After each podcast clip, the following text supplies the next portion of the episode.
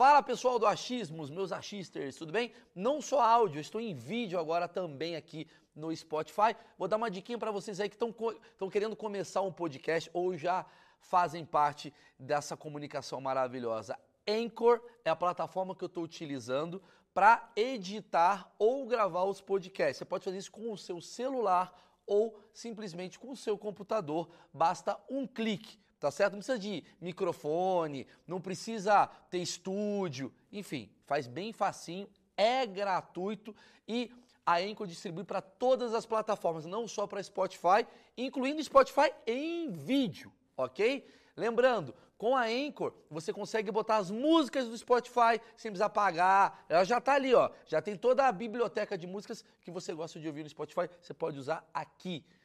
E para finalizar é muito simples é gratuito e você baixa aí mesmo do seu celular ou do seu computador. Então, bom proveito. Vamos pro vídeo. Você tem curiosidade sobre religiões e crenças, quer saber como é que é a Umbanda, como é que é a vida de um ateu, como é que funciona a cabeça de um padre? Esse achismos eu reuni os melhores momentos de conversas que eu tive com todas as pessoas referentes à religião e crença Cara, isso daqui é um trabalho muito legal, vale a pena para você assistir. Depois, se você quiser assistir inteiro, você vai atrás da do videozinho que vai estar tá agora aqui nesse momento para você compilado. Um abraço, assiste. Isso daqui é conteúdo bom, hein?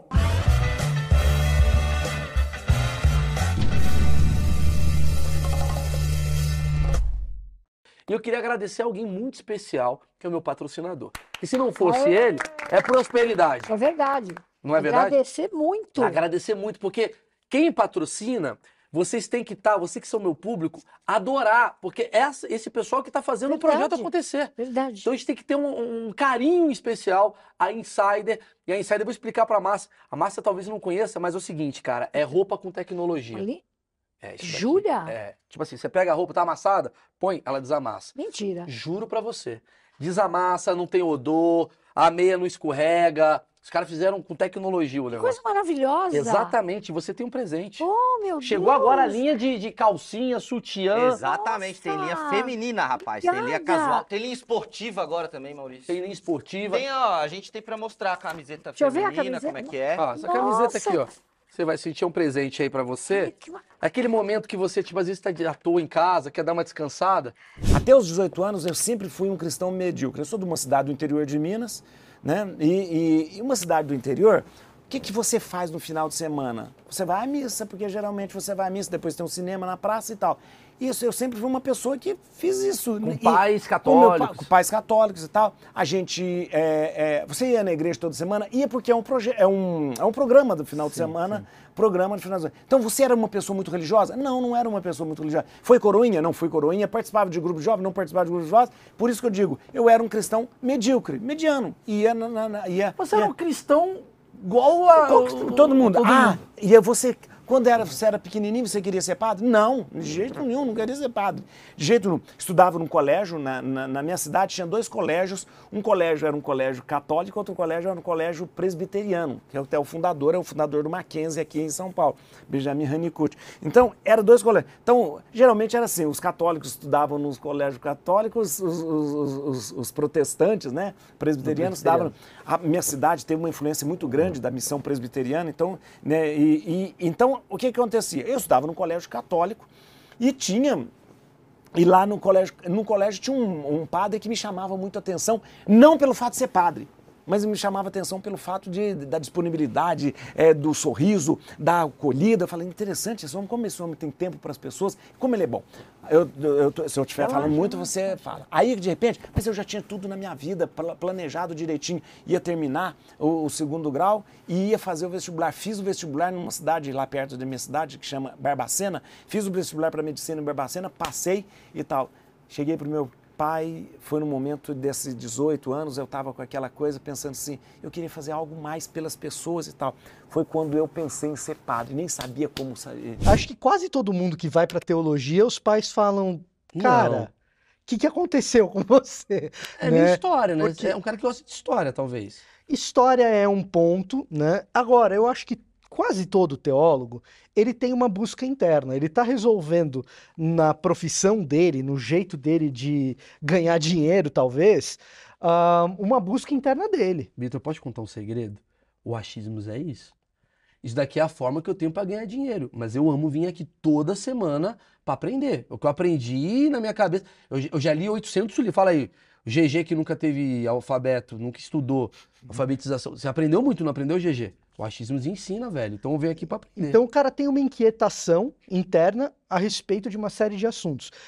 Todo mundo tem inquietações internas a respeito de alguma coisa que quer aprender. Você é um cara que quer aprender uma porção de coisas, Sim. um monte de coisa. Não me aprofundar em tudo, em, É. porque não dá. Aí o cara Mas- tem uma inquietação interna a respeito de espiritualidade de Deus. Muitas vezes esse cara acaba indo para a teologia. Eu tinha um lance de ter sido criado num lar bastante religioso. Então isso aflorou em mim já uma curiosidade. O que, que é um lar religioso assim? Seu pai era pastor, uma coisa assim do tipo? Não- nem, nem meu pai nem minha mãe eram pastores, né? Mas eu fui criado numa igreja protestante e os meus pais eram muito ativos na igreja. Então a igreja era, para mim, um lance assim, um ambiente social de infância e adolescência tão importante quanto escola. Entendi. Então você tem lá seus amigos de escola, eu tinha os meus amigos de escola, e os meus amigos da- do bairro, os meus amigos da igreja. Só para você entender. Há mais ou menos um ano, minha- como a minha vida também não é fácil. Então eu fui vendo, fui indo, fui vendo, fui indo, Ah. fui vendo. A vida inteira, eu trabalhava como secretária aqui perto da tua casa, Sim. na Companhia Melhoramentos, aqui na Tito. A vida inteira eu ajudei as pessoas, porque eu sou vidente. Eu, eu não tenho tempo e espaço. O Einstein falou bem, eu não tenho, eu vou. Mas eh, cansa, cansa. Então, pego leve. Mas não tem jeito. É, é, um dia, agora, faz uns, uns seis meses, esse, eu moro, moro com uma pessoa, mas ele mora no, no quarto dele, eu durmo sozinha no meu quarto. Eu entrei no meu quarto, eu senti um cheiro de chulé, mas era um chulé, rapaz. Gorgonzola com chulé e queijo de McDonald's. Eu falei, cara, não é possível. Eu não tô te falando. Eu falei, cara, que, que isso? Era 10 horas da noite. Eu falei, mas tá fedendo demais. Será que eu comi alguma coisa e caiu na cama? E a mulher. Será que eu deixei uma meia aqui E- molhada? Não, não, ali? meia nada, comida, era cheiro de Ah, comida. sei, sei. De gorgonzola com, uma- olha, uma coisa. Eu falei, meu Deus, que cheiro horrível. Bom, fui dormir, falei, ah, vou rezar um Pai Nosso, quem sabe sai. E eu não vi morto nenhum. Isso tem nem cinco meses. Mas continuou o cheiro. Eu falei, não, eu acho que eu comi alguma coisa, infeliz, não limpou a cama. Levantei, fui olhar embaixo da cama. Um morto assim, ó. assim, ó, filha da mãe. Um bigodinho, cheio de bicho saindo do corpo dele, tipo minhoca. Eu falei, o que você está fazendo aqui, seu imbecil? Ele só olhou, abriu o olho porque estava fechado. Eu falei, eu quero que você vá embora já. Ou você vai por bem, ou você vai por mal. Ele foi embora. É isso que acontece na minha vida. Alguns ateus podem passar por situações assim. Depois dessa, eu tive mais uma situação ruim, assim, de considerar, pô, será que não tem nada mesmo? Que eu tava na fossa, assim, eu tava muito deprimido. Problemas do coração nessa época. Não cardíacos, tá? Sim, Amorosos sim, e tal. problemas de relacionamento. De relacionamento, isso. E aí aconteceu também de eu bater um papo por cima, mas foi aquela aquele momento assim de hesitação que não durou mais do que um dia. Algumas horas assim, muito mal, me perguntando se podia ter alguma coisa. Porque no desespero, e tem dados na psicologia sobre isso, as pessoas se tornam mais religiosas. Elas buscam esse auxílio espiritual Como se fosse uma força que ela não consegue ter. Exatamente. Se você vê, tem estudos em socio- sociologia também mostrando eh, que em países onde o índice de desenvolvimento humano é pior, tem mais corrupção, mais desemprego, maior desigualdade econômica, maiores taxas de homicídio e por aí vai, as pessoas oram mais. Nos países onde a política funciona melhor, a educação, a saúde, tem mais ateus. Então, um dos quatro motores da religião ou da fé, né, dos mecanismos que explicam por que É o é desespero. tão como é o desespero, é o sofrimento. Agora, o ateu não é menos ateu porque ele pode dar uma escorregada assim ao longo da vida. Depois dessas duas, que foram mais no início do meu ateísmo, ali com 18 anos, com 19, não aconteceu mais. Inclusive, há uns três anos, eu passei outro aperto desse. E eu tava com muitos sintomas estranhos, fumando ainda mais, né, amor? A Natasha tá ali para confirmar. Natasha que é cristã, depois a gente vai falar É sobre isso. cristã, minha esposa, exatamente. E aí eu fui fazer exames de novo, eu estava tendo, passando mal, aquela coisa, e eu nem cogitei a possibilidade, né, de existência de Deus. Mas é curioso porque o religioso também vivencia isso. É, muitos, tem o Iago Martins, que é um, um evangélico famoso do YouTube, Sim. já fez uma live com o Pirula, um vídeo, na verdade, Uhum. não foi uma live. ele falou algo mais ou menos assim: cara, não tem um mês que eu não paro para pensar, será que é isso mesmo? Será que Deus existe? Então a dúvida é uma experiência supernatural entre nós, seres humanos. E não é porque um cristão teve uma dúvida em algum momento, em algum período da vida dele, que deixou de ser cristão necessariamente. O macumbeiro é um encantador de gente, um encantador de mundo, um encantador de palavras, que conhece o poder da própria palavra. É lindo. O que, que é macumba, né? então, assim, para começar, assim, para explicar o que, que é a macumba? Muita gente acha que macumba é uma coisa. Ah, o cara fez um trabalho pro outro lá, para ele perder o emprego. Existem essas possibilidades? Eu acho que essa é a principal dúvida que todo mundo tem. Macumba é o nome de uma árvore, de um tambor, de uma dança, de um instrumento de percussão, de algo que parece um reco-reco.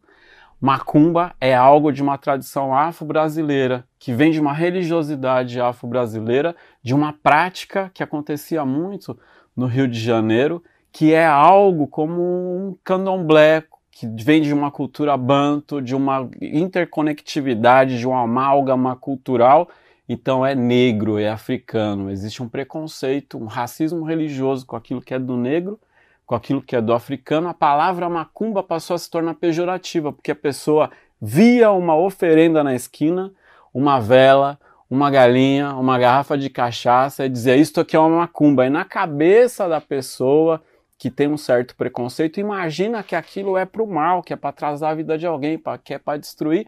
Macumba se tornou um termo pejorativo, mas cumba também quer dizer um feiticeiro, um cantador, um encantador de pessoas. Ma quer dizer plural.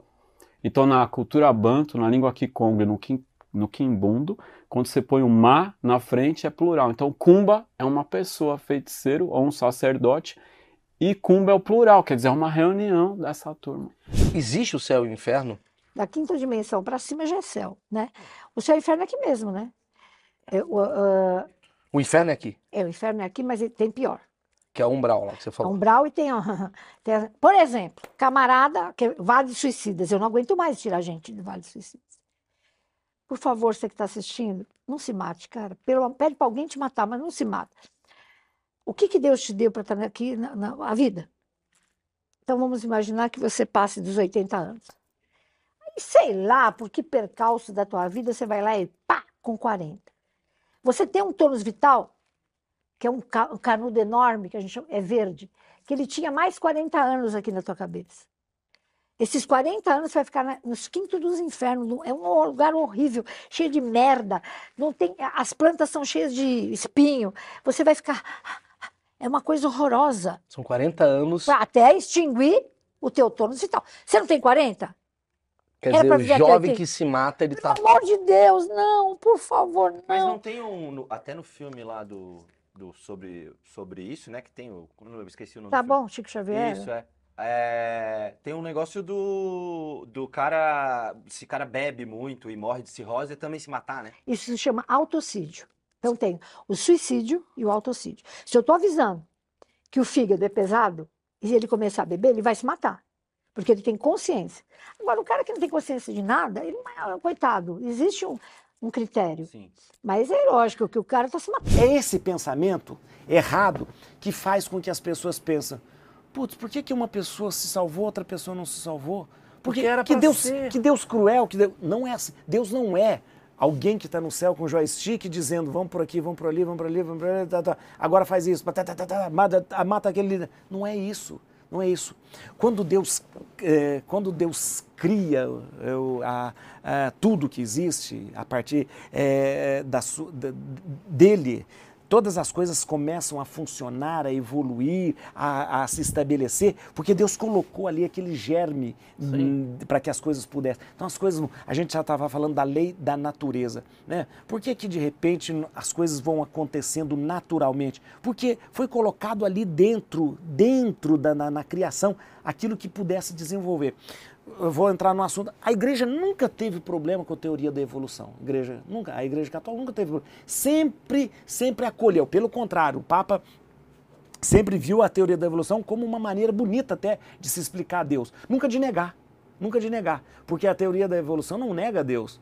Né? Sempre vai ter o princípio de algum momento. sim, Ela sim. pode e as coisas evoluem. Seria uma sandice, uma babaquice hoje eu falar que não existe teoria da evolução. Não, eu concordo, Isso é eu concordo, né? eu concordo, eu concordo Então, totalmente. a gente precisa ver Deus de uma forma mais madura. A gente estava falando. Não é a novela né? da Record. Não é- Vamos não deixar é- claro. Isso, Deus não é a novela da Record. Então, a gente precisa. a ge- é, aquela coisa que eu falei antes para vocês. Nossa, a gente acha Deus uma- um, um sujeito tão carente. Então, Deus, olha, é aquilo que eu falei, Deus vai ficar triste porque você não vai à missa? Pá, pelo amor de Deus, tem mais coisa para fazer do que ficar triste se você não for à missa. Não brinca com não, Deus. Então, é, então, ah, não brinca com Deus. Ou então, assim, ai. Não faz De- piada com é, Deus. Não faz.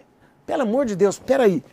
É, e, e essa coisa de achar que Deus é, é, é uma- um erro teológico gravíssimo, né? Achar que Deus É ficou triste, que Deus pune, que Deus fica com raiva tal.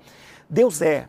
Deus é, Deus é. Ele é imutável. Um dos atributos de Deus é imutável. Então ele não tem um dia que ele amanhece bem, um dia que ele amanhece ma- mal, um dia que ele, e um dia que ele fica triste, um dia. Ah, eu vou. Então não existe. Quando a Bíblia fala de um Deus zeloso, de um Deus isso, de um Deus ira, de Deus. É uma antropomorfização de Deus, ou seja, a pessoa que estava escrevendo e falando colocou ali os seus sentimentos em Deus. Deus é imutável. Sim, exatamente. Tanto é que a, É um humano escrevendo. é um humano escrevendo. Tanto é que o nome de Deus é um nome maravilhoso. Deus chama Eu Sou.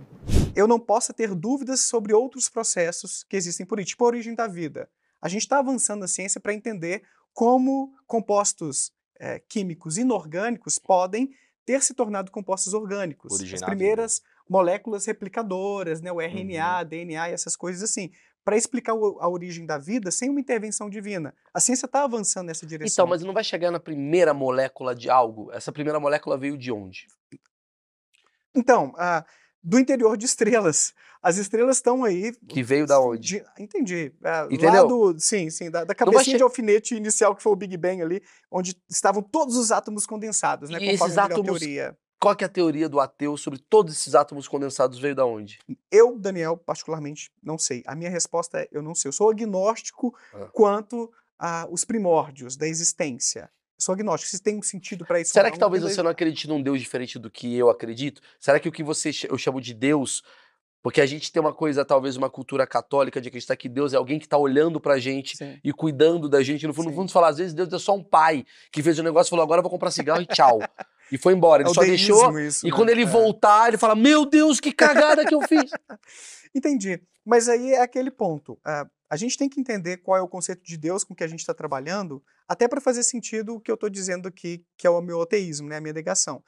O conceito de Deus, dessas discussões de forma geral, é o Deus pessoal.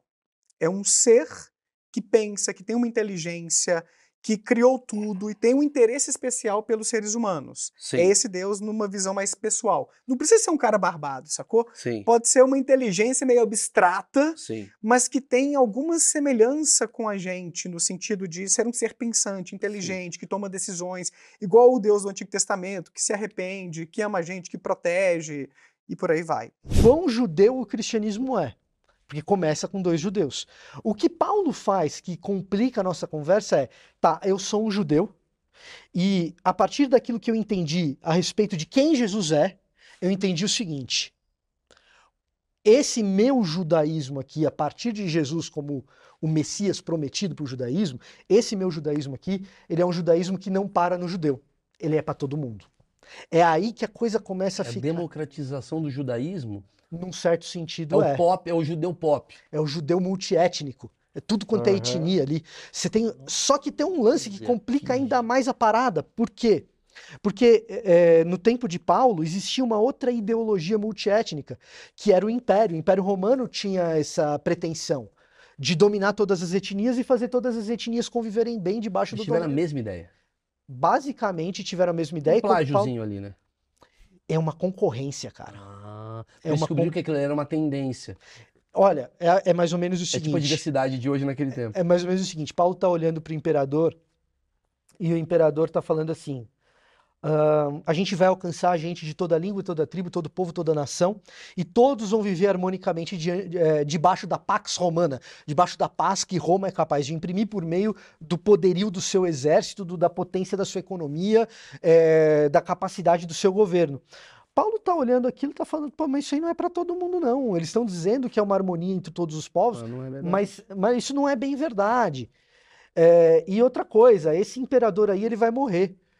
Jesus ressuscitou e é para sempre, ele é o verdadeiro rei. Então, o que, que Paulo vai é, é, começar a pensar? Como que ele vai começar a trabalhar? Não, não, não, peraí. Uh, o imperador é o imperador, ele tem lá o poder dele, mas o verdadeiro rei não é o imperador, é o Jesus que já ressuscitou. Quando ele ressuscitou, ele venceu a pena de morte romana. A cruz era, uma, era um instrumento de morte do Império Romano. Então, quando ele ressuscitou, ele venceu inclusive Roma. Então, o verdadeiro reinado não é do imperador, seja no período de Paulo, né? Seja Cláudio, seja Nero. O verdadeiro reinado é de Jesus, que para o romano tinha sido assassinado pelo império, Nossa, mas para o cristão tinha ressuscitado ao terceiro dia, continua vivendo, vai viver eternamente como rei. E aí ele dissemina essa. Dissemina entre gregos, entre romanos, É um bom entre fenícios. Bom marqueteiro. Talvez o melhor da história, porque estamos há dois mil anos comprando essa ideia. Eu, Márcio, que era uma pessoa boa, eu preciso sugar do umbigo do infeliz, vivo, o plasma dele. Aí eu vou, encosto. E aí? Eu nem conheço o cara, eu não quero mal dele, mas o cara vai começar, quer ver?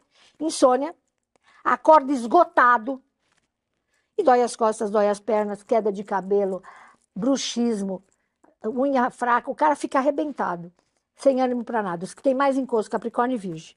Meu Deus, sou, sou Capricórnio. Cadê? Não, você Capri- é um encosto. Cheio de encosto. Que isso, Márcio? Não, não pode ser assim. É, O eu- Capricórnio eu- é médium demais. Se o Capricórnio não trabalhar, fizer um curso de reiki, pelo menos, para equilibrar os chakras, teu corpo é aberto, você é uma esponja. Com Ela é esponja também, a tua Não, mulher. não, não. Sim, Já E você limpa ela, você acredita? Eu limpo minha mulher? alegria. Aí, Emily, viu? Tá na hora de você começar a me ajudar. Imagina, me ajuda pra caralho. Cara, eu torço mesmo pra ter errado, porque o mundo ia ser muito mais interessante, muito mais legal com todas essas coisas. Depende. Eu, eu Depende. discordo um pouco. É. É. porque. Porque quando você fala de Deus, é, é muito chato. Às vezes eu fico vendo assim na, na internet, as pessoas parecem que não podem questionar Deus. Né? Me dá a impressão que a gente. é, Deus talvez seja a única coisa social que. Se, Deus e, e o talento da Anitta também. Porque todo mundo, você fala mal da Anitta, ele fica bravo também.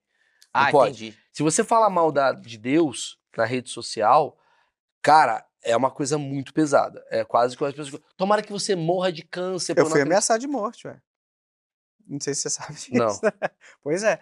É, Teve uma, uma live que eu fiz com um cara falando sobre a igreja adventista.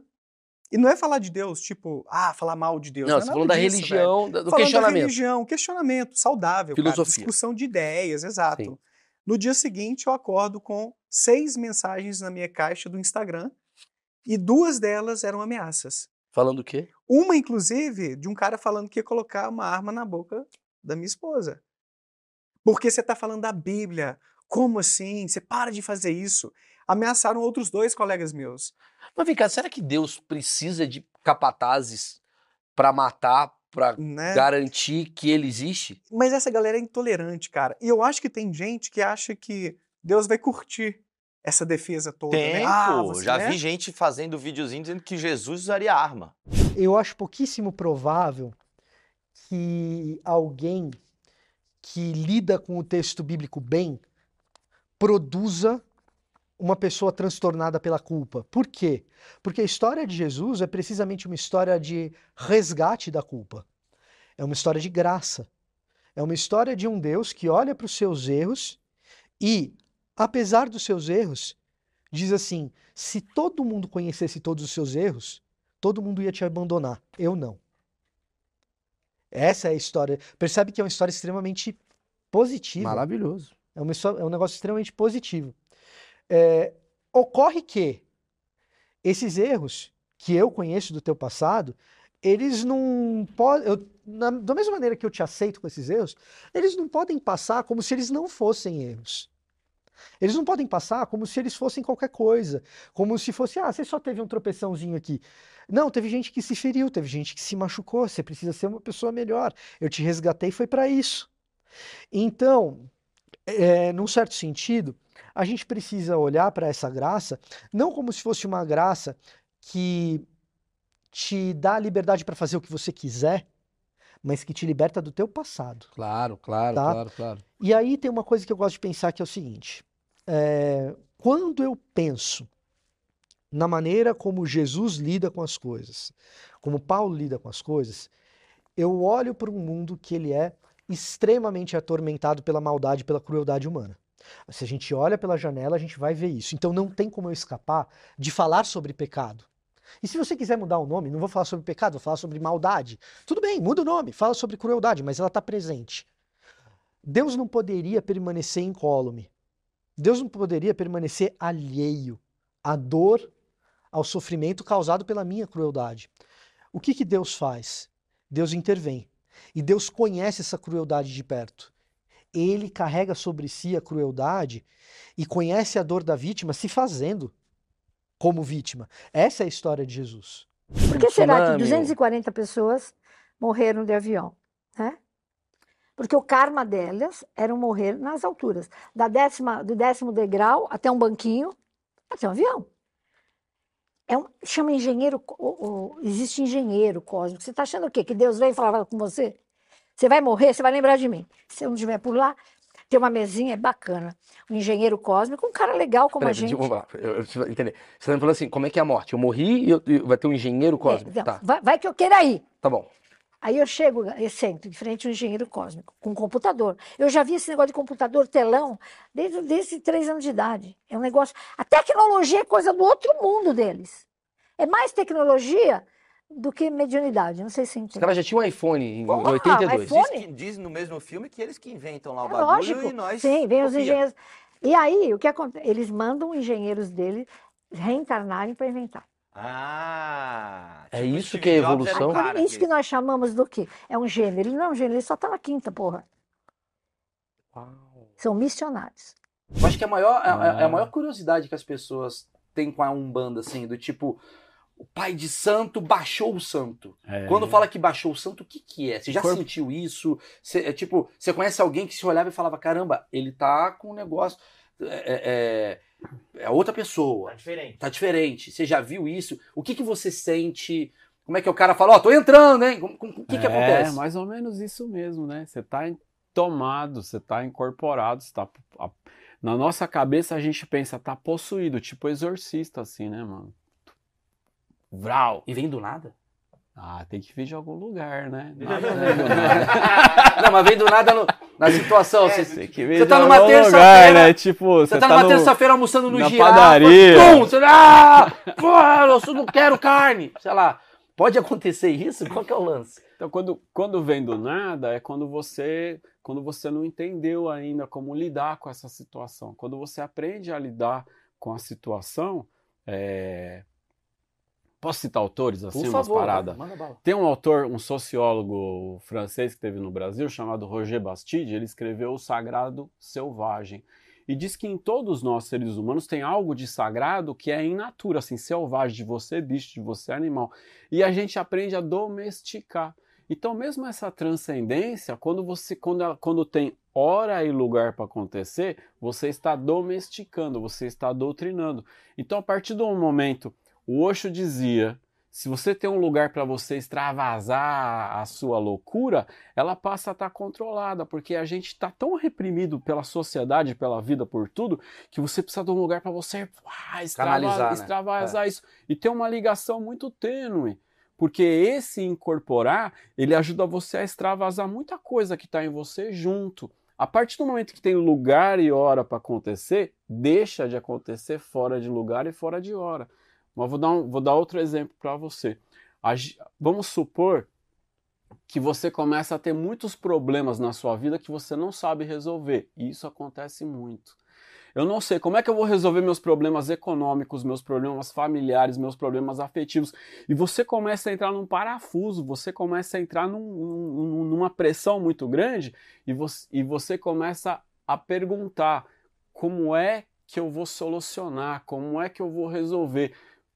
A gente tem algo que é consciente e algo que é inconsciente em nós. As pessoas às vezes rezam pedindo aos céus que mostre uma saída, que mostre uma solução. E o seu inconsciente, ele começa a procurar soluções além desse mundo.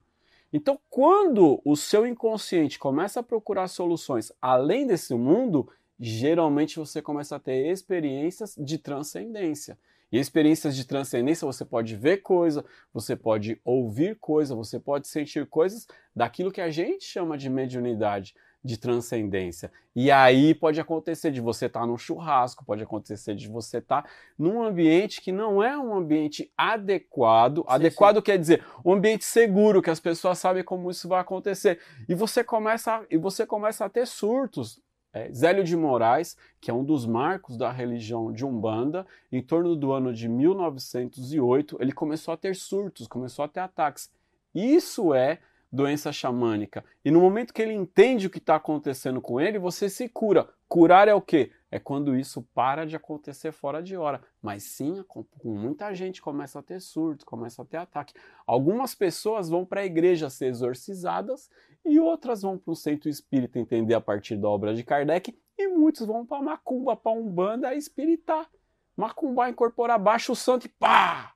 A partir dali está resolvido, porque você se entendeu e a partir daquela experiência você começa a entender a sua vida, entender o mundo, porque você encontra respostas existenciais também. O fato do padre não ter uma vida sexual não faz dele melhor, não de jeito nenhum, porque senão estaria E dizendo nem pior. Não, e nem pior, porque senão estaria dizendo que uma pessoa, por exemplo, que um padre ortodoxo é pior do que padre, que um pastor evangélico é pior, não posso Muito falar boa a isso. sua cabeça. Não posso falar isso. Muito boa então, sua cabeça. isso não faz a gente um- uma pessoa Mas melhor. existe umas Maria Batida, assim, umas mulheres que já. Isso é- existe uma coisa muito, é, é, existe, uma Existe, coisa muito existe. interessante. Deixa eu te falar. A questão do. É muito interessante isso que você está falando. Você é um padre galã. Não, não, é, mas, é galã, não, mas nem é por causa disso, não. Você é um padre não, galã. Deve não ter é- umas dona Fátima lá que fica, é padre, não, dando não é- bilhetinho. Não, é tem? por causa disso. Essa coisa do, do, do, do cargo é muito interessante. Essa coisa do cargo, essa coisa do, talvez, do poder, ela é mais do que a questão sexual.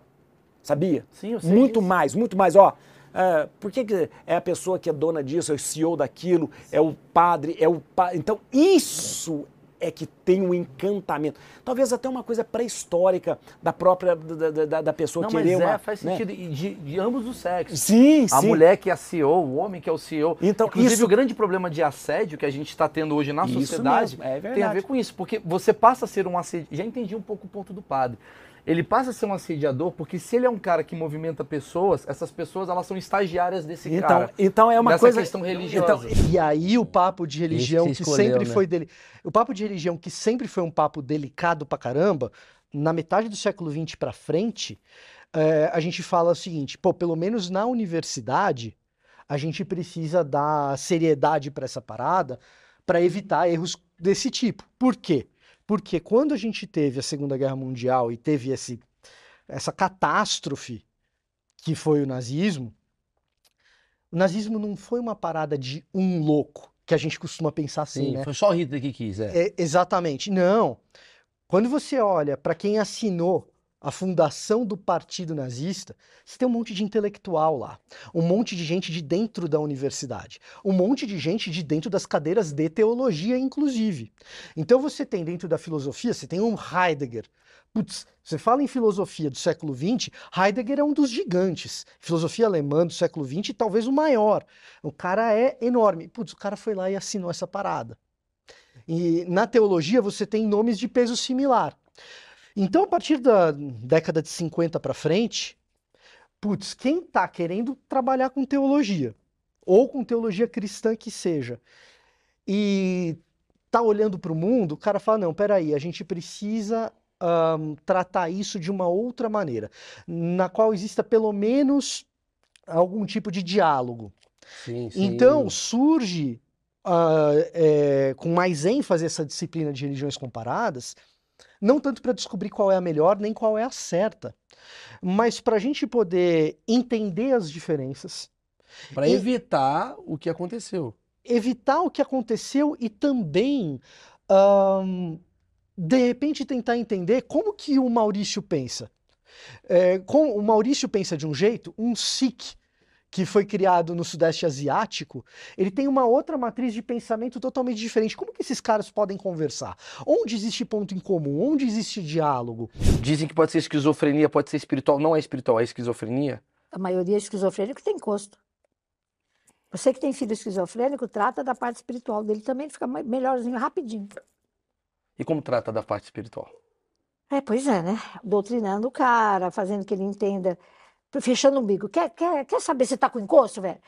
Isso parada. Existe pomada para fechar o umbigo, você acredita? A homeopatia criou, não fui eu, não. A homeopatia criou uma pomada para você passar, para você não ser sugado. É, teve uma menina lá no, no Big Brother, que foi a Jade Picon, A Jade, ela, me- ela, é- ela me acompanha, né? que ela tava fazendo na, na, na piscina com, Assim, com o negócio do... Lógico. Mas me explica, qual é a história do umbigo? O que que é Não é isso? pelo umbigo que o morto puxa teu, tua, teu, teu tônus vital, tua força, teu plasma, Uhum. que se chama ectoplasma. Você vai para uma balada cheia de galera que fuma, cheia de coisa, vai estar cheio de espírito. Fecha o umbigo, pô. Experimenta. Você vai ver como até a depressão melhora. Fecha o umbigo de manhã, tira para dormir. Fecha de manhã, pelo menos você não vai ser sugado por gente viva ruim. Você vai numa, você vai em reunião, você acaba, você volta esgotado. Fecha o umbigo, porque gente viva também é encosto. A Pombagira é uma entidade de Umbanda e ela é uma entidade mulher. Então, ela vem justamente para empoderar a mulher, para dar força para a mulher, para dar força do feminino na mulher. Mas ela também pode incorporar no homem. Então, ela, ela vem porque, olha só, a Umbanda, ela traz para si muito daquilo que foi marginalizado na sociedade, que foi discriminado na sociedade.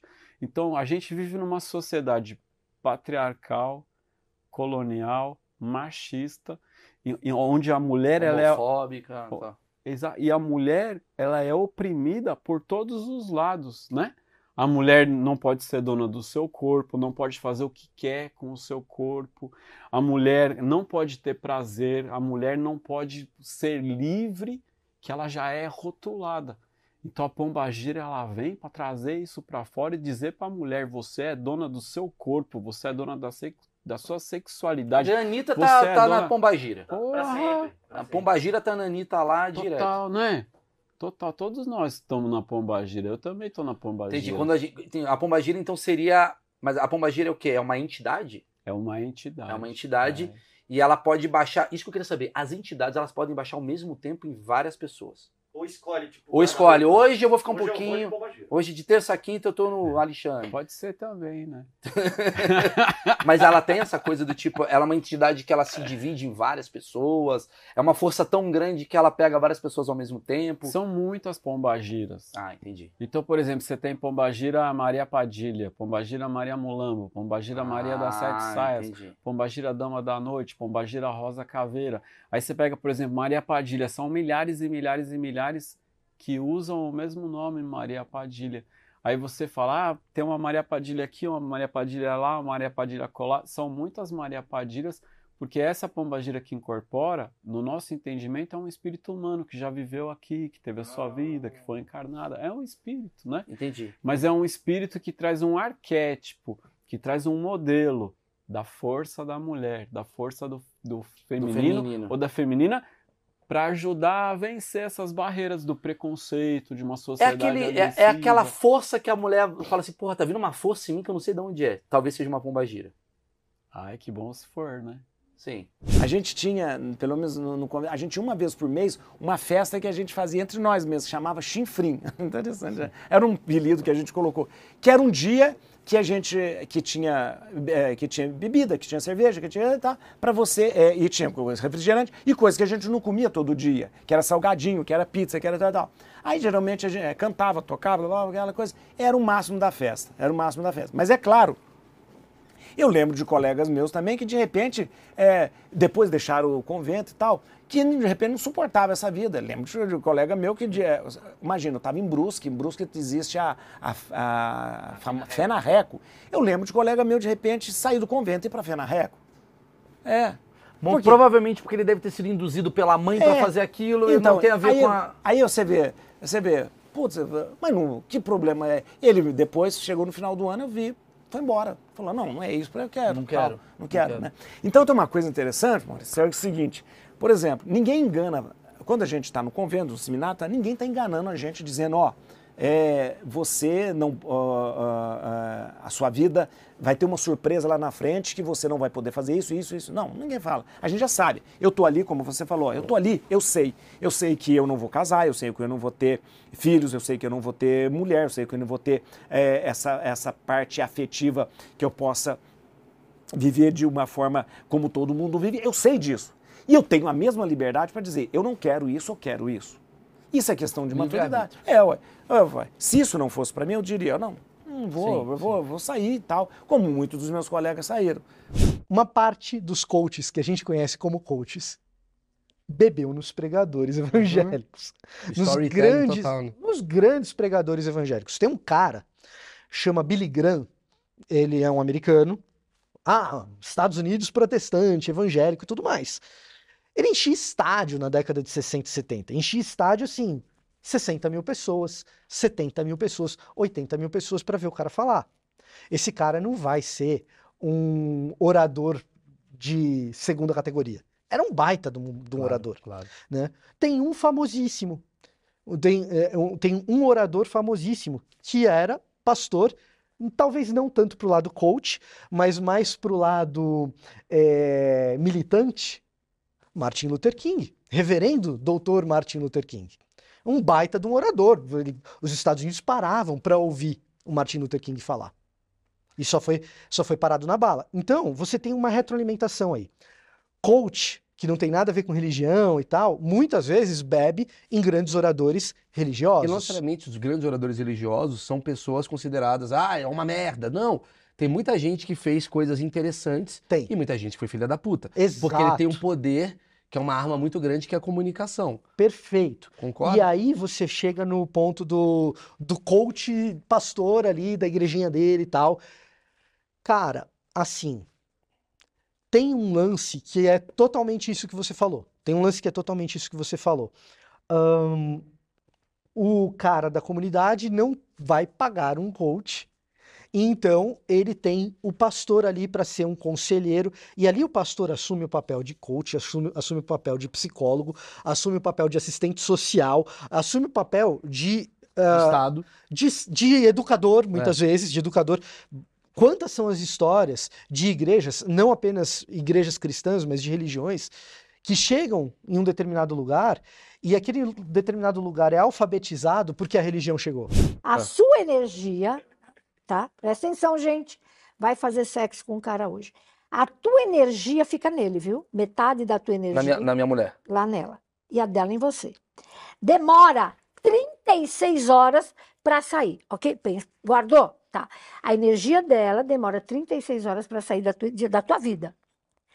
Pega uma prostituta, que aliás, nada contra, eu tenho todas as minhas clientes e ensino. Ela faz sexo com um, dois, três, quatro, cinco. Ela fica com seis energias ou sete, 36 horas para sair. Ela enlouquece, velho. Ela vai para droga. É a mesma coisa. Se, se, você, tô sabendo me explicar? Pelo amor Entendi, de Deus. entendi. São Patinho, seis, são seis ah, energias 636. falando, oi, tudo bem. E amanhã mais seis. Então, e amanhã mais seis. Olá, tudo bem, tudo bem, tudo bem. pira, Aí vai pra droga, não tem como. O cara viciado, não tem como. Então, assim, a energia do sexo é uma coisa tão sagrada, ela descarrega energeticamente tudo que você tem de ruim. Eu gosto, inclusive eu fiz um vídeo outro dia sobre isso, sete razões por que alguns ateus vão à igreja. É, eu gosto muito da cultura religiosa, eu acho uma coisa bonita, Sim, cara. sim. Até hoje, eu fui católico até os 15 anos, né? até hoje, às vezes, eu solto ali uns versos de músicas do cristianismo Mas ali, você cara. acredita em energia? Ué, elétrica? Não, não, não. Não tô falando de energia, caraíva, galera. tu- Não, não, não, não, não. Falando assim, tipo, você sentir que eu tô com uma energia legal, uma coisa. Se eu botar minha mão em cima da sua cabeça, Não. você vai sentir, ó, eu sinto, eu sinto que tem uma energia. Você não, sente que tem uma não, energia? Não, não, não. Aí é, é a sugestão que eu estava te falando antes da hipnose. Se você é, passa a bem. acreditar fortemente em alguma coisa, você pode sentir algo estranho. Vou te dar um exemplo. Quando eu morei em República, né, mudei para Belo Horizonte, né, saí do interior, fui lá estudar, etc. Aí eu morei com uns amigos. E aí eu estava começando a desenvolver meu ceticismo e testando umas coisas. Aí eu chamei um amigo meu, Nando. Ô, Nando, senta aí na cadeira, velho. Eu tô aprendendo um negócio de manipulação energética. Me fala se você vai sentir alguma coisa. Ele ficou, tá. Ficou sentadinho na cadeira assim. Aí eu fiz, sabe, Kamehameha? Eu Sim. adorava Dragon Ball. Aí eu fiquei aqui como se fosse juntando a, a bola energética aqui, né, o Ki, sei lá, pra jogar. E fui fazendo isso, fui fazendo Ele ficou na expectativa e eu realmente fiz, tipo, pum. Aí, ele, caraca, deu uma fincada na minha cabeça, velho. Entendi. Isso é a sugestão. Uma Então, sugestão. se você quer muito acreditar em alguma coisa, você pode acabar tendo uma sensação ou outra. Tipo isso, imposição de mãos, passe, reiki, sei lá o quê. Pode dar um, um bem-estar, pode dar alguma coisa temporária. Mas não é nada que vai te curar do câncer, da gripe. É, eu sou apaixonado por espiritualidades em geral, porque o- quando a gente fala religião, a gente pensa um modelo muito fechado e muito castrador, né? Mas se a gente pensar o budismo, é quase uma não religião, porque você não precisa acreditar em Deus para ser budista. E a Umbanda também é religião por ter uma estrutura que tem que ser respeitada a partir de um olhar social, mas que ela é também uma filosofia de vida, é uma maneira de entrar em contato com a sua espiritualidade, é uma liberdade muito grande. Então, você escolheu então a Umbanda, 25 anos é a religião que você tá. Há muitos achismos sobre Umbanda. Por exemplo, que você baixa o santo. As pessoas falam, ah, ele baixou o santo. Inclusive, a gente tá até na dúvida se é você ou se é outra pessoa que tá aqui. É você mesmo. Não sei também, pode ser que é, pode ser que é outro, né? A gente não sabe. Você tem certeza que você tá aqui? Ixi, agora fiz a Pode ser que a gente tá dormindo, né, irmão? Nem acordamos ainda e estamos sonhando com essa Eu parada já, já, pensei começa. nisso, sabia? É, Eu já pensei nisso pra caramba. Que tipo, é meio Matrix, né? é. Porque se você assistir o Matrix, o Matrix é o quê? É o cara que tá ali parado, tá todo mundo parado numa, numa Matrix, que é isso daqui. E o cara tá, tá em outro lugar só na cabeça. Só na cabeça Então, dele. essa é a parada mais real, né? Porque ninguém sabe se isso aqui é real mesmo, né? Diz que um dia você morre e descobre que sonhou. Que isso daqui durou acorda. seis minutos. É isso mesmo. Tem um místico chamado Chuang Tze, que ele diz que sonhou que era uma borboleta. Aí ele não sabia mais se ele era o Chuang Tze que sonhou que era uma borboleta ou uma borboleta que sonhou que era um místico, né? O morto fica ali, ele fala: Eu não vou sair daqui. Eu não quero. Eu quero ficar aqui. Porque aqui eu estou mais seguro do que na minha casa. Bom, o defunto não vai. Juro para você, cara.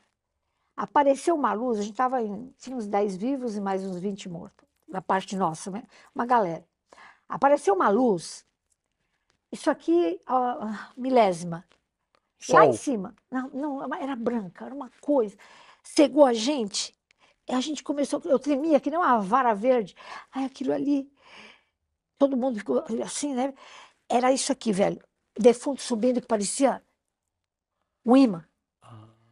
Tipo uma Olha abdução. como eu fico, uma absurdo. Aí nós ficamos sabendo, aquilo era um anjo, um anjo, um anjo, Tirando. que não fica perto da terra, porque eles não vêm aqui, que estava tipo, é a coisa do outro mundo. Então, existe um invisível a nosso favor, que é o espetáculo. Por isso que eu falo, coisa- dar uma reza antes de dormir, cara. Não precisa rezar Pai Nosso. Se conecta com alguma coisa maior. Para tua alma à noite. Você dorme quantas horas por dia? Você dorme um terço da tua vida. E se esse um terço for uma merda? Você vai para um brau, como é que fica? Porque se você para e fala assim, olha, eu quero ver se pessoas acham medidas que não batem com esse número de Deus aí, não sei qual é o nome do negócio. É. Você vai achar um tanto de contra-exemplos para isso, que não tem nada a ver com essa equação, com essa medida aí, Tá. que a pessoa, entendeu? Vai achar um tanto de contra-exemplos.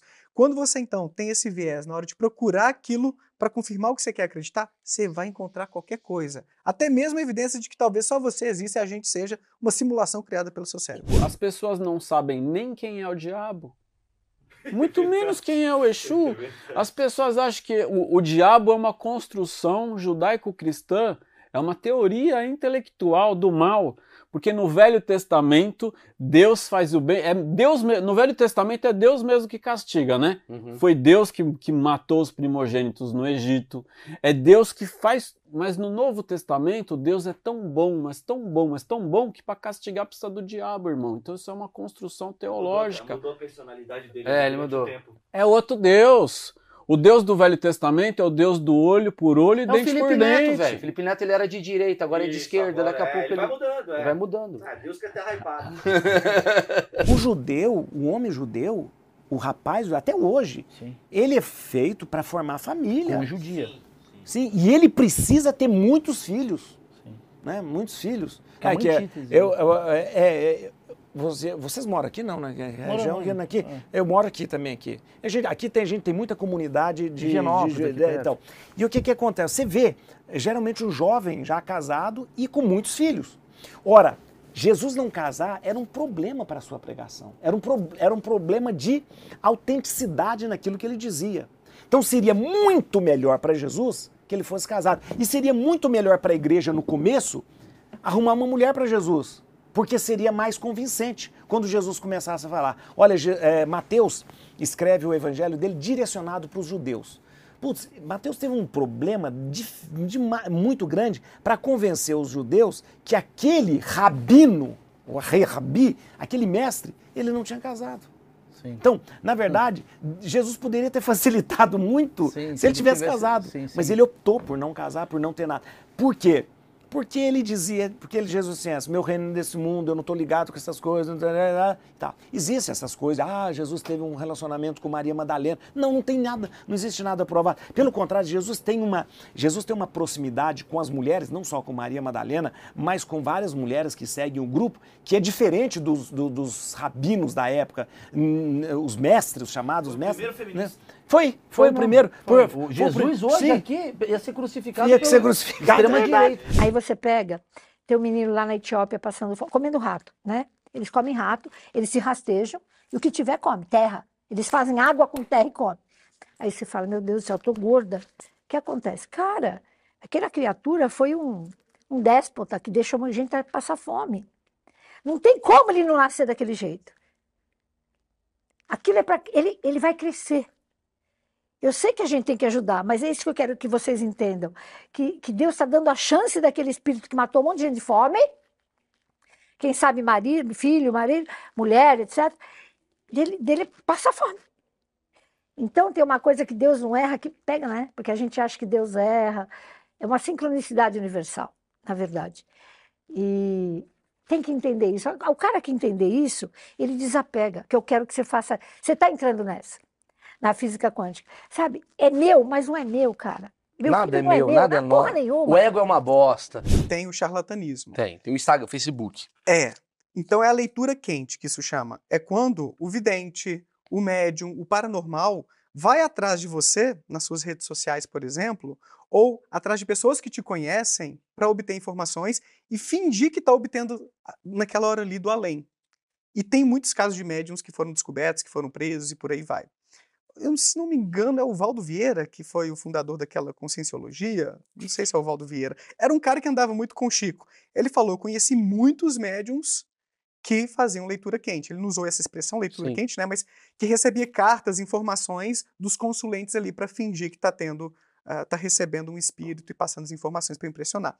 A Universal, a Internacional da Graça, eles têm programa de TV. E aí a gente tem a sensação Que é mais nova. que é maior É. e que é mais prevalente e tal. E os prédios, eles são enormes e eles estão sempre cheios. A gente tem a sensação de que eles são gigantescos, eles são grandes. A Universal tem bastante fiel. Mas a Assembleia de Deus, ela chega onde nem o governo chega. Não tem agência do Bradesco, não tem. A, a- a prefeitura nunca foi lá, mas tem um predinho da Assembleia de Deus, entendeu? Tem um pastor ali que foi minimamente treinado e ele tá lá instruindo o fiel dele da Assembleia que ele não pode ficar bêbado, que casa de crente tem que ter reboco, não pode ser a coisa jogada às traças. Então a casa, a tua casa tem que ser mais organizadinha, mais bonitinha Cidade do interior. a cidade do interior ou a comunidade mais carente. Então você vai no Capão, você vai no Jardim Ângela, você vai eh, ou até lugares um pouco mais próximos do, eh, do- de São Paulo urbano mesmo, tipo São Mateus e tal, eh, Sapopemba. Por que que ali a reputação da Assembleia de Deus é boa? E num ambiente mais próximo como o nosso, como a gente está aqui, tipo Vila Madalena, a reputação da Assembleia de Deus não é tão legal assim. Porque ali, na comunidade, a Assembleia de Deus está suprindo coisas que o Estado não supre. Olha, eu, eu lembro que eu recebi a visita do padre do seminário que eu iria, que hoje até é o arcebispo de Florianópolis, padre Wilson, Dom Wilson, Dom Wilson Yankee. Ele, ele foi me visitar, ele foi me visitar e a saia justa. Eu cheguei para o meu pai que estava lá, é, falei, padre, o padre Wilson vem me visitar hoje. Ele falou, eu não recebo ninguém. Aí eu falei, meu Deus. Ele chegou na porta, meu pai falou, eu não vou receber. Eu, minha mãe falou, eu também não recebo. Eu não convidei. E eu morrendo. Aí eu, minha cunhada estava lá, eu chamei ela, falou, por favor, recebe o, o padre aí, que eu vou ver o que, que eu faço. Foi quando eu falei pro meu pai, falei, pai, olha, tem uma pessoa na porta de casa, Aguardando. Se não for por causa de ser padre, mas pelo menos por educação, o senhor é um homem Recebe, educado. né? Falei, ele recebeu, aí ele falou, ele foi, recebeu, sentou, né? o padre falou sozinho, quase uma hora, ele não falou uma palavra, ele levantou, ele só falou, eu lembro uma palavra que ele falou, quando o padre Wilson eh, colocou o papel e dizendo assim, ó, esse aqui é o ônibus que ele pega em São Paulo. Ele falou, meu filho não precisa de um ônibus, só falou isso. Porque ele falou, eu lembro. Foi uma coisa assim. ah, Mas aí eu fiquei padre, fui, fiz a minha, a minha formação toda, a é, filosofia, é, propedêutico. Então, esse, o seminário são quantos anos? São 10 anos de estudo, são 10 anos. 10 anos, né? 10 anos, 10 anos. 10 anos. Você fica são duas, 10 anos 10 estudando anos, pra ser padre. 10 anos. São duas, fa- são duas faculdades. Ah, exato, eu acredito que, Você veio de um grande mim- nada e vai para um grande nada. Essa é a Exato. sua visão. como dizia um professor meu de psicologia existencialista, a vida é um intervalo entre dois nadas, nada antes, nada depois. Tudo durante.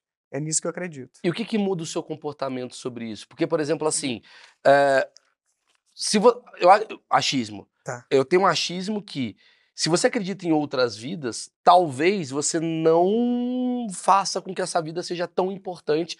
Afinal, você vai para outra vida. Então, assim, ah, Hum. ah, tá, essa vida tá meio merda, mas tudo bem, eu vou morrer, vou pro céu, porque eu ajudei, não sei o É, quê. é. Não vou trabalhar.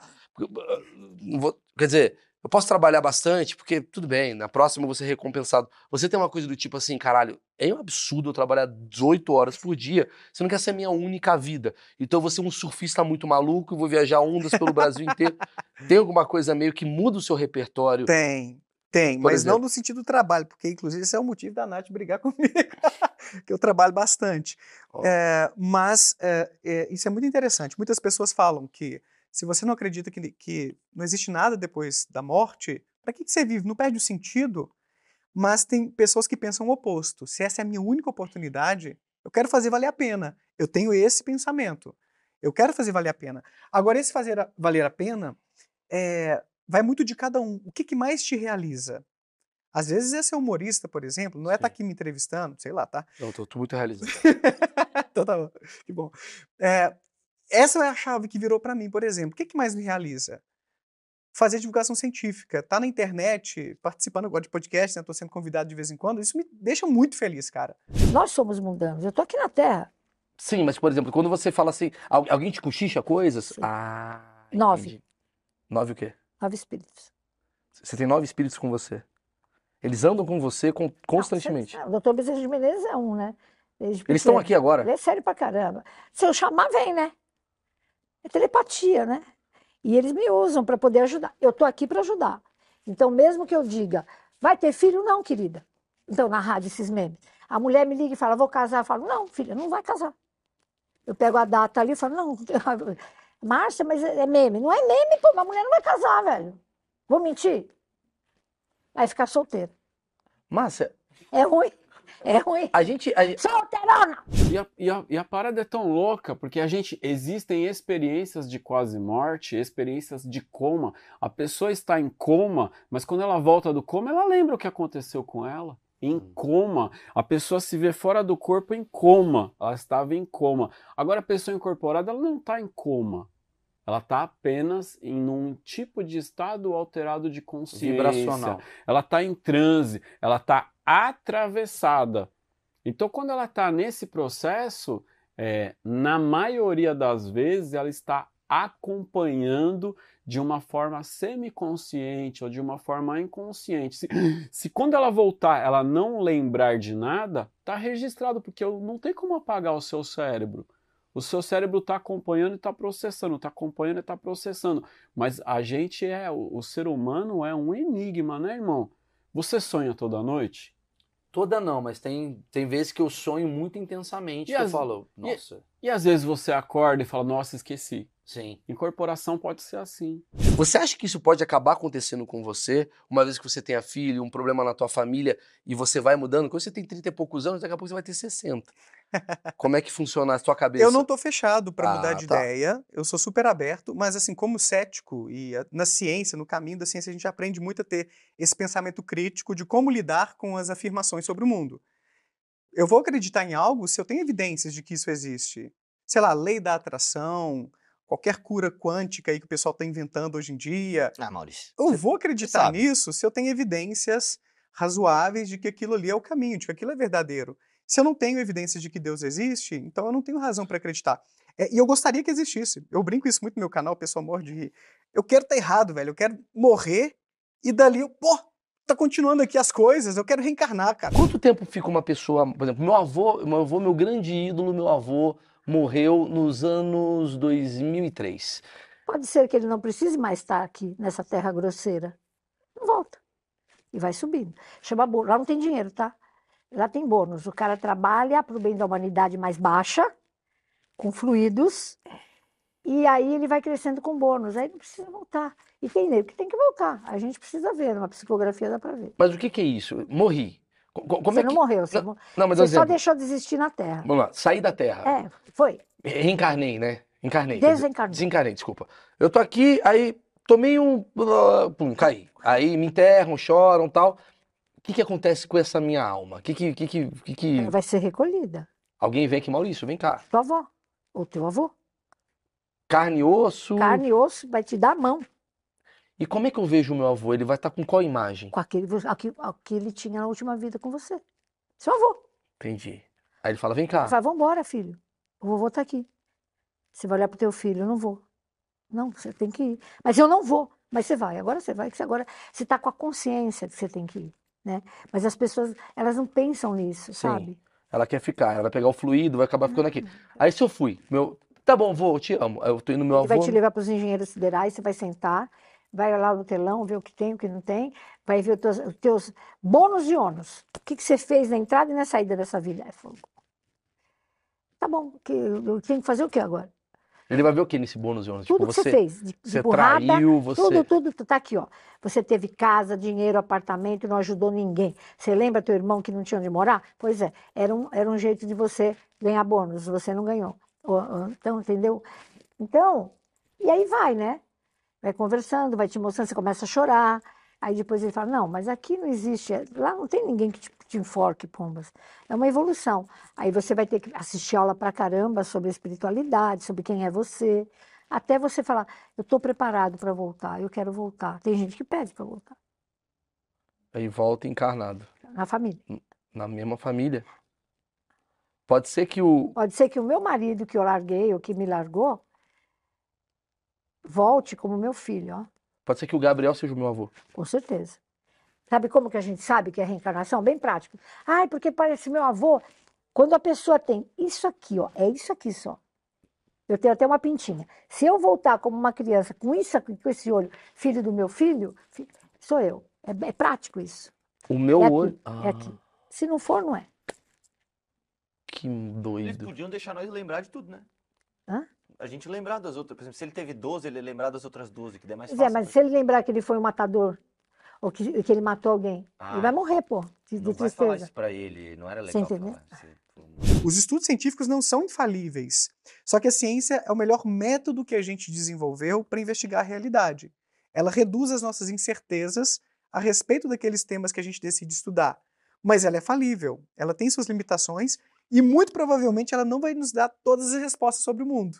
Tá. A ciência não vai falar assim como você deve agir, o que que é certo, o que que é errado. Isso é coisa da filosofia, da religião, do senso comum. Mas tem algo que você não tem resposta, além do negócio do alfinete que a gente falou? É, Quais são as coisas que o você início gostaria- de tudo, né? Ou se o universo sempre existiu, talvez não, não, não, houve um início.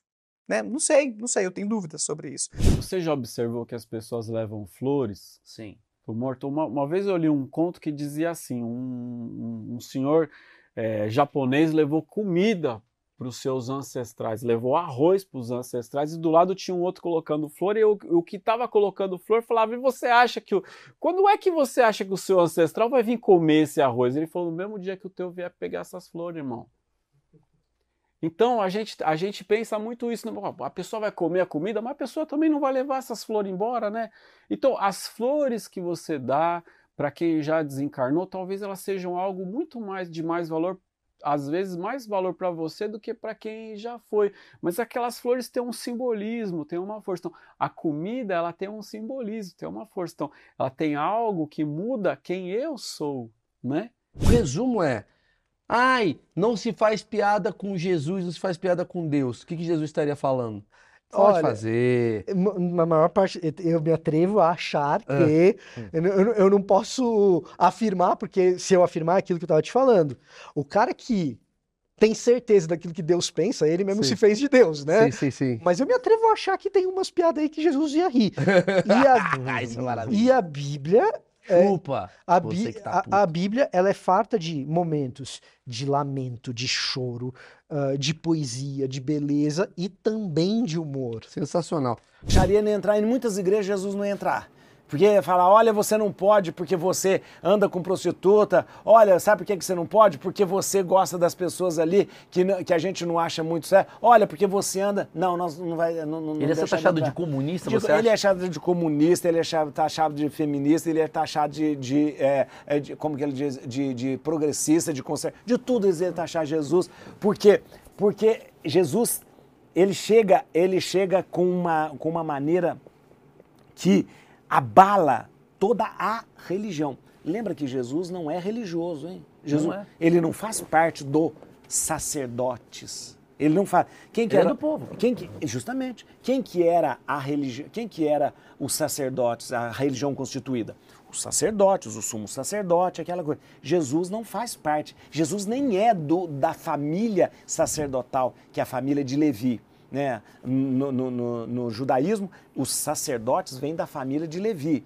Jesus ele, ele, é da linhagem de, de Judá, que é de Davi, mas ele não é, não tem linhagem sacerdotal. Então ele poder, nós poderíamos chamar ele de um leigo. Ele é um leigo, tal. E ele não é, ele não, ele não, ele não faz parte. Ele entra naquele, naquele, naquela situação. A gente podia falar que ele é, hoje a gente fala que é um outsider, né? Ele é um, um Ele é um outsider, ele é um né? outsider. Ele é um outsider. Igual você foi na sua família. Sim, No sim. sentido de, De- de- de- ir na contramão. Na contramão, na Na contramão. contramão e tudo. Jesus vai na contramão da religião, por- é, é, porque Jesus fala: olha, a religião não é o ritualismo, a religião não é. é, é, A religião "Você- está em você. É. Onde que nós vamos adorar? Nós vamos adorar espírito. Jesus nós vamos adorar em espírito e verdade. Jesus falou, destrói o templo que eu construo em três dias. E Jesus fala, "Ah, olha, mas por que, que tem que lavar a mão? Isso é só um ritual, né? Então, Jesus vai purificando o relacionamento com Deus.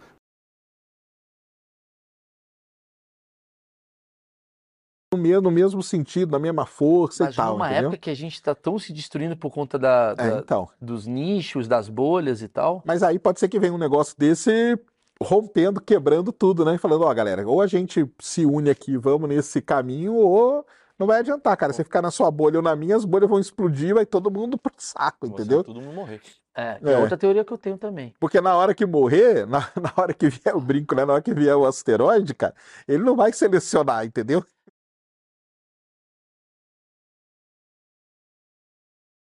Ou a, a instrução era a seguinte: se você vê alguma coisa, você apita. E eu fiquei lá de cima com um apito, olhando uma puta arma. Não, só tinha o apito. Só tinha apito. Só o apito. fortemente armado, você falou? Com um apito. Ah, entendi. Achei que era fortemente armado e com um apito. Não, não, só com um Não. apito. O fortemente armado. Ah, vai um tomar no cu, isso é maravilhoso. o comediante que entende a piada depois é Não, foda, né, velho? assim. É foda, é Achei que ele foda. tava fortemente armado e com um apito, tipo assim, pra mostrar pra galera, ó, tem um fuzil aqui. é. Mas, pô, mas chegou o cara, eu não sei atirar, sabe assim? Sim, sim. Tinha um gago no meu ano também, com essa porra de invadir quartel pra roubar arma. Todo mundo, o ano inteiro, todo mundo tirava o serviço, ficava sempre atento mesmo, porque tava rolando, vira e mexe, saiu umas notícias de vagabundo que invadiu o quartel pra roubar. E o meu quartel era uma uva. Ele era tranquilão, na beira da praia, entendeu? É... Só que ele tinha uma passagem por trás do, do, do forte, assim, lá no Leme, no extremo, você tem um morro, e aí se você for ali por trás, não sei o que, você acaba encontrando um caminho para dentro do quartel. Então duas pessoas no meu ano acabaram entrando no quartel desse jeito. Uma, uma, uma vez foi com um moleque que era gago, e aí o moleque gago querendo... Ah, ah, ah, ele tinha que falar alto. Ele ficou... Ah, ah, ah, ah, ah, ah, ah. Tocou o plano de defesa, porque foda-se, né? Aí chega. E é impressionante que em 10 segundos chega todo mundo e já manda já mandando o cara deitar, não sei o quê, e o caralho. É, funcionou bem, mas o moleque gago lá, ele era o mais zoado do ano, com certeza, porque ele teve vagabundo, teve um dia que esse moleque que ficou preso o ano inteiro, uma das vezes foi porque ele saiu do alojamento e o moleque gago tava num posto perto do alojamento, ele saiu do alojamento com uma balaclava, um óculos escuro que assim, e rendeu o, o moleque que tava no posto. Entendeu? Caralho, é o, é o cara, o cara tá com uma... É, é puta legal o que ele fez, mas no lugar errado, tá ligado? Cara, então, aí só- ele fez só, de, só pra sacanear o Uhum. Jean, o nome do moleque era Jean, ele era gago. Ele gostava dos troços engraçados, entendeu? Ele era tudo esquisito. Ele era o cara que, que ia pra gafieira, não sei o que, todo mundo Eu- achava isso engraçado. Quais são. Porque muita gente está trabalhando, muita gente se sente descrente Ah, eu odeio isso. Ou então tenho medo disso. O que, que você aprendeu de legal? O que, que isso foi bom pra você? Nossa, o, o pior é que assim, eu- E o lado ruim também, se quiser falar. o, eu, eu fui falando, fui empolgando, que eu fui lembrando das É coisas. lógico. E, cara, o apelido Chicó surgiu é, no trabalho do call center, justamente porque eu me empolgava, eu contava muita história pros clientes. E às vezes eu contava história nos treinamentos, que eu ia ministrar os treinamentos, eu contava história, ah, porque teve um cliente que uma vez ligou, nananã, e a galera uma vez gritou, ah, parece o Chicó do Alto da Compadecida, o apelido Chicó surgiu ali, ficou. E, e eu contava muita piada no intervalo. Quando não tinha ligação, a galera adorava ser escalada para trabalhar no mesmo horário, porque quando- enquanto não tinha ligação, eu ficava, gente, escuta essa. Aí, nananana. Às vezes tinha, tinha atendente que pedia licença pro cliente. Senhor, aguarde só um momento, por gentileza. Termina, termina aí. Termina. então, eu então, eu acho que tem muita gente que trabalhou comigo nessa, nessa época, que tem contato comigo até hoje, que manda, pô, é muito legal ver que aquele cara que contava piada no corredor Virou um do, do telemarketing, do, do call center, hoje trabalha com isso, né? Essa galera que, que trabalhou com você, você sabe o que, que eles viraram, assim, tipo... Você, você- você tem alguma não, coisa? eu não tenho contato com, com muitos, na verdade. Eu vi que teve um. É, a galera que foi trabalhar em outras áreas. Tem um policial, tem um que. se via- mataram. Algo provavelmente no banheiro do, do, do telemarketing. Entendi. Mas é uma galera que até hoje eu tenho contato. E quando a gente fala, cara, é uma galera é, de boa, sabe? Uma galera que conseguiu. É Mesmo. uma galera que tá muito... eu- a minha visão, pelo que eu tô vendo aqui desse papo, é uma galera que, cara... Tá treinada pra vida, é né? isso que eu acho. Igual o Igão, ele veio aqui, cara, a gente foi falar do McDonald's, e o Igão era um cara que falava, mano, era um cara que ficava o dia inteiro em casa, não sei o que. Ele, aí ele mano, virou correria. E o cara trabalhou pra caralho. Mas e tem hoje... o outro lado também, né? O outro Ó, lado você que sabe a que- empresa é um jeito de, de, de, de tratar funcionário que é uma merda. mas se deixa eu falar. Eu, te- mas eu tinha, ó, tinha pessoas que trabalhavam lá e que trabalhavam há muito tempo e que tinham perspectiva de se aposentar trabalhando lá. Porque eu acho que é isso. Depende muito do perfil de cada um. Tinha um cara que ele tava. Eu, eu falava com ele, eu via ele muito confortável lá, velho. Ele chegava, sentava, atendia. Ele sabia exatamente o que fazer, o tempo que fazer. Ele, ele sabia tanto. Quando eu tinha alguma dúvida, eu perguntava pra ele. E ele dizia: Não, já para mim aqui já tá. Tá tudo, tá tudo encaminhado já. E qual que é a hierarquia? Tipo, o máximo, o cara que é um excelente telemarketing, o cara que quer fazer carreira lá, ele termina onde? Não, acho que ele vai para. Por exemplo, eu comecei a trabalhar como instrutor, da- dando treinamento para quem entrava novo, mas a galera vai para supervisor, diretor, né? Eu acho E que. tem um salário bom, assim, um cara pica do pica do pica? Ah, o pica, o pica do pica deve ter um salário bom, porque o atendente lá. De quanto Ele- você acha que é nossa, esse salário do eu não- pica do pica do pica? Não, não consigo imaginar. Mas eu recebia muito pouco. Muito pouco. Muito pouco. Muito pouco mesmo. Muito pouco. Eu recebia 500 reais por mês. Isso em 2000 e? 2006. Ah, sim. Eu recebia 500, é, eu recebia- 4 agora. Eu recebia 504. Eu recebia 500 reais e pagava 430 de faculdade. Então, é, faça as contas. O ladrão da Fantoma foi massa, porque ele chegou uma vez, era tipo duas e meia da tarde, ele chegou, sentou o bonezinho assim na loja de conveniência, pegou uma, uma Fanta Uva. Ninguém toma Fanta Uva. É. Já é, já é pra Tá desconfiar. Aí começou a tomar essa Fanta Uva, tomou a Fanta Uva todinha e tal, pagou, foi embora. E, aí, porra, a primeira que foi vendida em 25 anos depois. Tá há 25 anos ali, né? Tá, Rótulo antigo. A primeira que foi lançada. No outro dia, de tarde de novo, eu lembro até, eu estava até descarregando o caminhão. Ele pegou outra Fanta Uva. Aí na hora que ele foi pagar, ele deu dinheiro. A menina foi pegar o troco, ele já.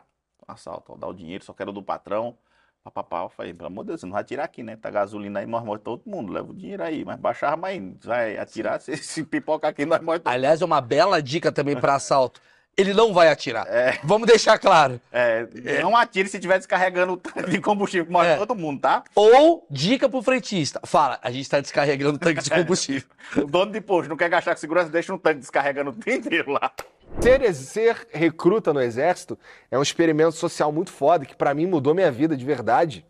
É, que você simplesmente lida com todo mundo, toda a sociedade está representada ali de uma certa forma. Tinha um moleque do, de Ipanema e tinha um moleque lá do, do, do, do Morro do Cruzeiro, tinha uns bagulho assim. Tinha um moleque que tava ali porque ele queria aprender a mexer em fuzil, tá ligado?